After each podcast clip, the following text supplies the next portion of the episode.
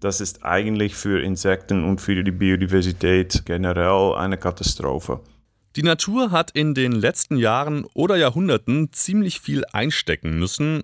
Umweltverschmutzung und Klimawandel sind dabei die beiden Stichwörter, die wir in letzter Zeit am häufigsten hören. Wir bringen jetzt aber mal ein drittes ins Spiel, Biodiversität. Anders gesagt, es geht heute ums Artensterben. Das betrifft nicht nur den Panda-Bären oder das Sumatra-Nashorn, sondern auch die Leipziger Tierwelt. Speziell das Insektensterben ist hier ein großes Thema. Deswegen hat der Naturschutzbund NABU hier jetzt das neue Projekt Mein Biotop gestartet. Wie das aussieht und wie es allgemein um die Leipziger Fauna steht, das erfahrt ihr in dieser Folge von Radio für Kopfhörer. Ich bin Martin Pfingstel, los geht's. Mephisto 976, Radio für Kopfhörer. Heute eine Folge für alle Tierfreunde in der Stadt, zumindest die, die auch Krabbeltiere mögen. Mit Infos rund ums Thema Artenvielfalt in Leipzig versorgt mich heute mein Kollege Alexander Nette. Hi Alex. Hey Martin. Alex, wie ist es denn jetzt um die biologische Vielfalt bei uns in Leipzig bestellt? Generell geht es der Biodiversität nicht so gut. Heimische Arten sterben und so ist es ja auch bei den Insekten. Ich habe mich darüber mit Rolf van Klink unterhalten.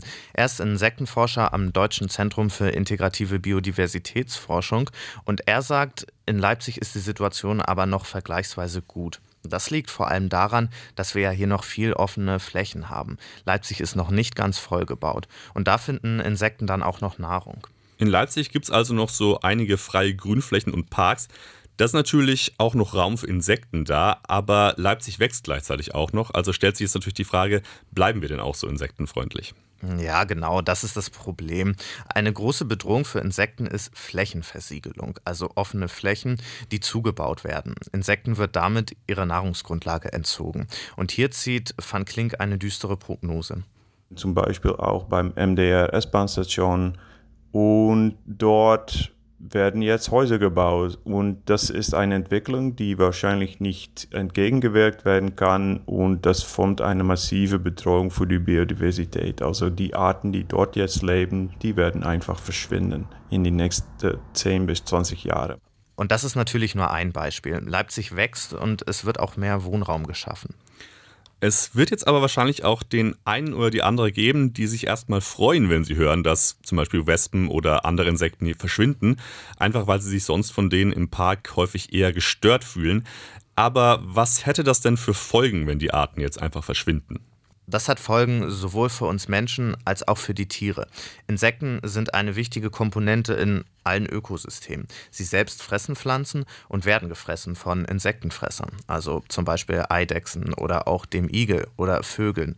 Die sind dann natürlich auf Insekten angewiesen. Das kann nicht gut gehen. Also das, das wäre wirklich eine ökologische Katastrophe, wenn das Nahrungsnetz zusammenbricht. Auch für uns Menschen sind Insekten ganz wichtig, weil wir sind abhängig von Insekten für die Bestäubung von unseren Obstbäumen und zum Beispiel Raps. Also das Verschwinden der Insekten kann für uns gravierende Folgen haben. Das heißt, letztendlich haben wir ohne Insekten auch keine Nahrungsgrundlage mehr. Was gibt es denn sonst noch so für Gründe, warum Insekten sterben? Das wird jetzt ja sicherlich nicht nur an der Bebauung liegen, oder?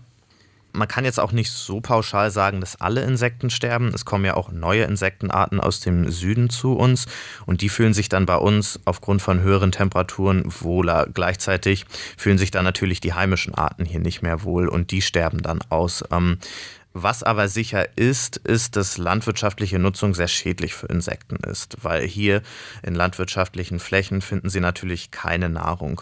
Und dazu kommt natürlich auch, dass hier Pestizide eingesetzt werden. Okay, ein großer Aspekt beim Insektensterben ist also auch die Landwirtschaft. Aber bleiben wir vielleicht einfach mal in der Stadt. Wir haben ja hier so viele Parks. Ließe sich dadurch nicht vielleicht auch was kompensieren? Ja, das stimmt schon. Wir haben hier sehr viele Parks und viel Grün, aber das täuscht. Und das muss auch nicht zwingend insektenfreundlich sein. Nur wenn es wirklich so gestaltet wird, dass innerhalb dieser Stadtfläche noch grüne Räume sind und damit meine ich nicht so die Parks, wie wir in Leipzig haben, der Zetkin Park. Also das ist, es ist nicht super schlecht für Insekten, aber die Rasen, die so jede vier Wochen gemäht werden, das ist für Insekten kein Biotop. Sorge bereiten dem Insektenforscher auch unsere Gärten. Hier gibt es kaum Flächen mit wilden Blumen oder heimischen Blumen. Der Trend zu Steingärten ist ja auch sehr bedenklich. Da finden Insekten überhaupt keine Nahrung. Da gibt es also wirklich einige Gefahren für die Insektenvielfalt in Leipzig. Was können die Leipzigerinnen und Leipziger denn eventuell tun, um zu helfen? Da gibt es in Leipzig mehrere Möglichkeiten. Wenn man jetzt sein Dach begrünen möchte, dann kann man von der Stadt ein entsprechendes Saatgut bestellen. Auch die eigene Hauswand kann man begrünen. Der Verein Ökolöwe Umweltbund Leipzig berät da und unterstützt auch mit Kletterpflanzen. Und zu Beginn habe ich es schon angekündigt, der Naturschutzbund NABU, der hat jetzt dieses neue Projekt Mein Biotop gestartet. Wie genau sieht das denn aus? Und darüber habe ich mich mit René Sievert vom NABU Regionalverband Leipzig unterhalten. Dem NABU ist aufgefallen, dass viele Bürgerinnen und Bürger etwas tun wollen, aber doch viel Unsicherheit herrscht, wie man es denn nun richtig macht. Deshalb hat der NABU das Projekt gestartet und das ist auch mit der Internetseite mein-biotop.de verbunden. Dort findet man sechs Elemente, von denen man sich eins oder mehrere aussuchen kann und versuchen kann, das auf seinen Flächen zu realisieren. Und dann gibt's auf dieser Internetplattform auch Informationen dazu, wer denn davon profitiert. Also welche Tiere beispielsweise von den Pflanzen, die man dann dort aussät, äh, profitieren, welche Bienen. Funktioniert das denn nur, wenn ich einen eigenen Garten habe? Nein, du könntest auch auf deinem Balkon ein Biotop bauen. Im eigenen Garten hat man aber natürlich mehr Möglichkeiten. Es ist auch denkbar, sich jetzt zum Beispiel für den eigenen Innenhof die Genehmigung des Vermieters zu holen. Der NABU kann dir dabei aber auch Beratung geben oder man kann hier auch eine Samenmischung bekommen, die auf die Insektenarten, die hier bei uns in Leipzig heimisch sind, zugeschnitten ist. Und das Projekt gibt es jetzt seit einem Monat und wie lange noch? Hm, das Projekt hat kein genaues Enddatum. Die Website bleibt bestehen. Um vielleicht abschließend noch ein Fazit zu ziehen, kann man sich denn Hoffnungen machen um die Artenvielfalt in Leipzig? Haben Insekten hier in der Stadt überhaupt noch eine Zukunft? Ja, der Biologe Rolf van Klink sieht da noch nicht ganz schwarz. Er hat noch Hoffnung, dass es noch umgekehrt werden kann. Und da kann ja schließlich auch jede oder jeder Einzelne von uns mitwirken.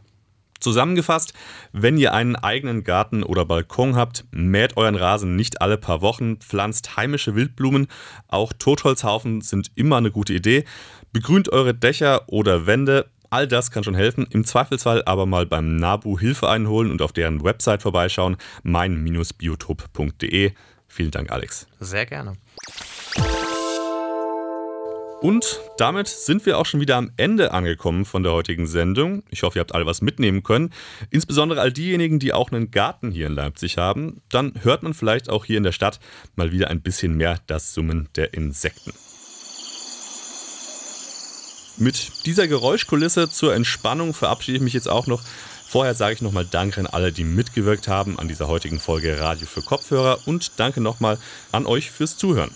Die nächste Folge von diesem Programm erscheint wieder am Freitag. Ansonsten lohnt sich aber auch mal wieder der Blick zu unseren anderen Podcasts. Der Tonleiter für alle Musikfans, Gretchen für alle weiteren Kulturangelegenheiten und gute Nachtschichten für spannende und entspannte Hörspiele. Findet man natürlich alles auf Spotify, iTunes etc. Genug Eigenwerbung. Damit verabschiede ich mich. Mein Name ist Martin Pfingstel. Macht's gut und bis zum nächsten Mal. Mephisto 976, Radio für Kopfhörer.